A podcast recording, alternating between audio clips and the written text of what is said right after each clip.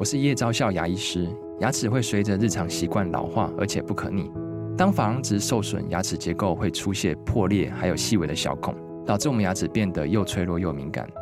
这边我真心推荐贝欧尼修复牙膏，内含 BioHAP 成分，搭配正确的刷牙习惯，经科学实证，可在两周有效让牙齿再矿化，修复受损珐琅质的细微小孔。相关资讯及购买通路，请参考资讯栏连结。大家好，我是好趣的好哥，今天非常开心，我们跟大家聊聊怎么透过信托来帮助我们安排或处理身后的支出，尤其是身后事啊，不要造成手足之间的问题。有规划，手足之间谈钱就不会尴尬啊。我们非常开心。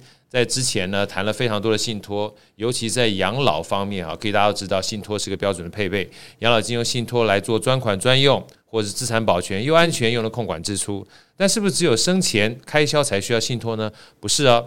今天我们非常开心邀请到台北富邦银行的信托专家陈秋兰资深协理来跟我们聊聊，怎么样透过信托来预备身后的开销，不要让子女谈钱伤感情。我们欢迎秋兰协理。好哥，各位观众朋友，大家好。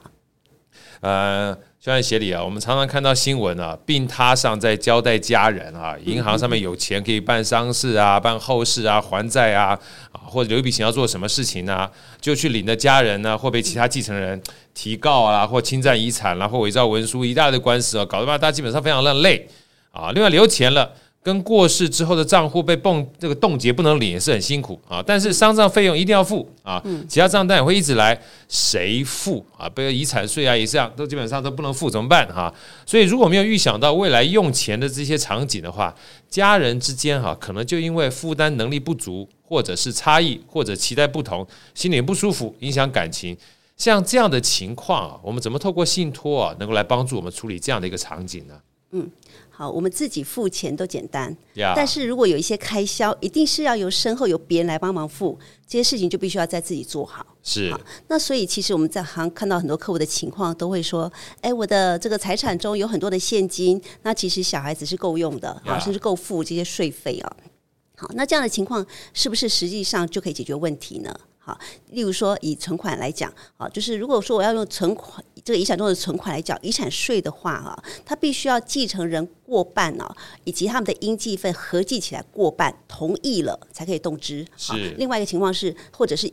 这些继承的应继份达到三分之二就不属人头了哈，就直接三分之二，那也同意了也可以动支哈，动支去缴税哈。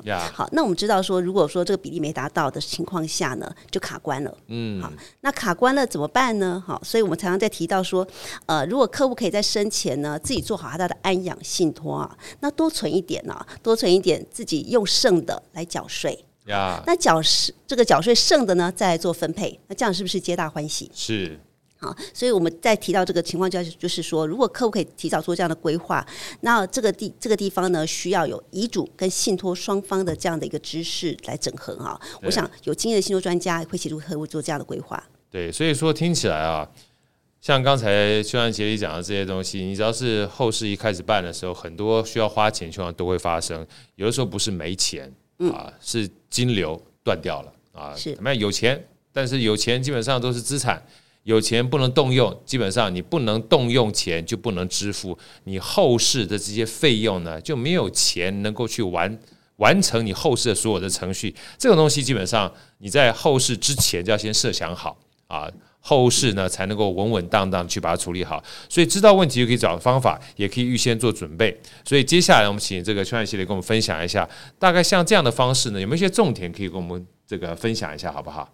好，我举例来讲啊，我们要准备的钱大概是哪些情况啊？是，呃，第一个提到就是后事要花钱。对，像现在的这个塔位啊，或者仪式其实都很烧钱的。那第二个呢，就是这些财产呢，在过世后到继承前，其实它会有一个一段的时间呢、哦。这段时间内，它会发生费用，会耶，啊，地价税、房屋税啊，那甚至很多管理费啊。是。那比较大条的，就是很多人会忽略的房贷，好，这房贷缴下去是大条的。对，房贷没错，对，啊，持续不断缴，对不对？持续不断缴，那.中间不能停，哈。是。对对，就就就违约了哈。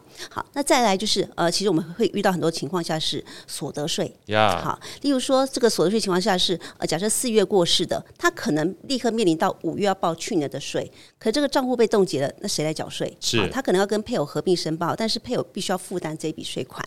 好，又或者是十月的，他隔年呢，这个这个小孩要帮他报去年的这个税务啊。好，所以我想这个所得税的议题，特别是高所得者，一定要考虑进来。呀.好，那再回来就是我们提到的，刚刚呃有有一些提到，就是说生活上的开销啊，呃，例如说这每年都要花一些呃这个家里的支出啊，哈，那很多的，例如说呃家里有请司机啊，哈，或者是有请这个这个帮佣啊，哈，那这些开销呢，其实后续其实会持续的发生。那家里是不是这些开销在账户冻结下呢？有没有准备好这样的一个预支的一个情况？OK，非常好。所以刚才听完这个确认协理啊，我们大家可以归纳两个重点。好，第一个是要留够钱嘛，对不对？第二个是要可动用。所以能够留够钱又能够可动用，这太重要了。因为基本上只要这两个东西都前提都成立好之后，你还可以做事啊啊。那针对信托啊，有没有一些案例可以跟我们分享，怎么来帮助我们，好不好？好。我就举一个刚刚提到的遗产税，是啊，这是很多人会担心的哈。好，那遗产税呢，其实我们刚刚就提到了，就是呃结合了一个安养信托，好，那自益的部分呢，那就建议大家多存一点钱啊，Yeah. 这样子不要这个自己就花就花不够了哈，自己用剩的，然后呢后面来做缴税，然后后面来做分配，是啊，这这个是第一个方式。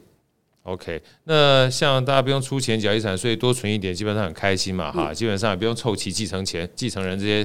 来出钱，因为通常大家最怕就是，呃，继遗遗产税还没有缴完的话，我就要先出钱的话，基本上就把我资产给变不见了哈。对，所以就不会吵架。那刚刚除了提到其他情况的开销啊，嗯，除了遗产税之外，还有没有其他比较重要的开销呢？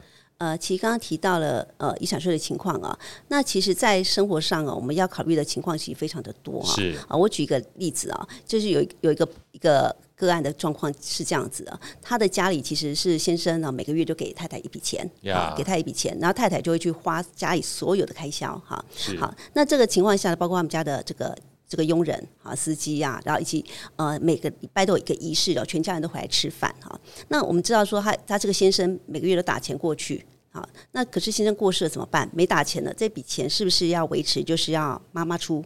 对，好，那这个情况下呢，如果妈妈不继续付的话，是不是这个仪式感就没有了？没错，家里的开销、经济状况也会变得比较差。好，所以我要提到这个情况下去，就是说，如果呃先生不希望太太呃遇之后遇到这个捉襟见肘的情况啊，对其实他应该更提早啊去成立这个帮太太成立的这样的信托，由信托来每个月支付太太所需要的花费。好，让他也可以维持他的这个呃，不管是先生在也好，或先生不在也好，可以维持他所生活所需哈。那又或者是呢，呃，提到像刚刚的丧葬费这样的情况，需要太太去打点哈，甚至有的情况是啊，这些家里的开销啊，是要太太妈妈付的，不管那个费用是谁的哈。真的。好，那这个情况下，妈妈必须要有足够的经济能力去维持啊，她也才能够得到比较好的照顾跟尊严，她的地位对。是。所以说，像这样子的情况之下，我记得之前那个这个邱安协理跟我讲，所以信托某种程度上面，它不是只是一个机制或是制度而已，它也包含一个非常非常重要的一个一个字叫爱。对，是，对不对？信托传爱很重要，是吧？信托传爱，我们常常讲说要照顾好我们所在乎的人呢，这个照顾必须要有经济为后盾。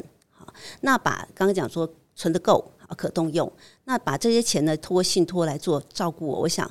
呃，我们这个照照顾的目的就可以达成了。没错，所以今天透过这个两个案例啊，某种程度上面身后事通常我们是不确定的，但透过信托呢，你可以把不确定变成确定。确定。那最重要的关键是，当我们走了之后呢，事前的安排，某种程度上面也是一种爱的传递。好，所以希望今天的这两个案例呢，对我们在安排身后事的时候，能够把你的信托当成是个非常有效的工具。工具对啊，也希望这样内容对你有所帮助。别忘了按赞，并且分享给你的亲朋好友。看新闻谈信托，我们下次再见，拜拜，拜拜。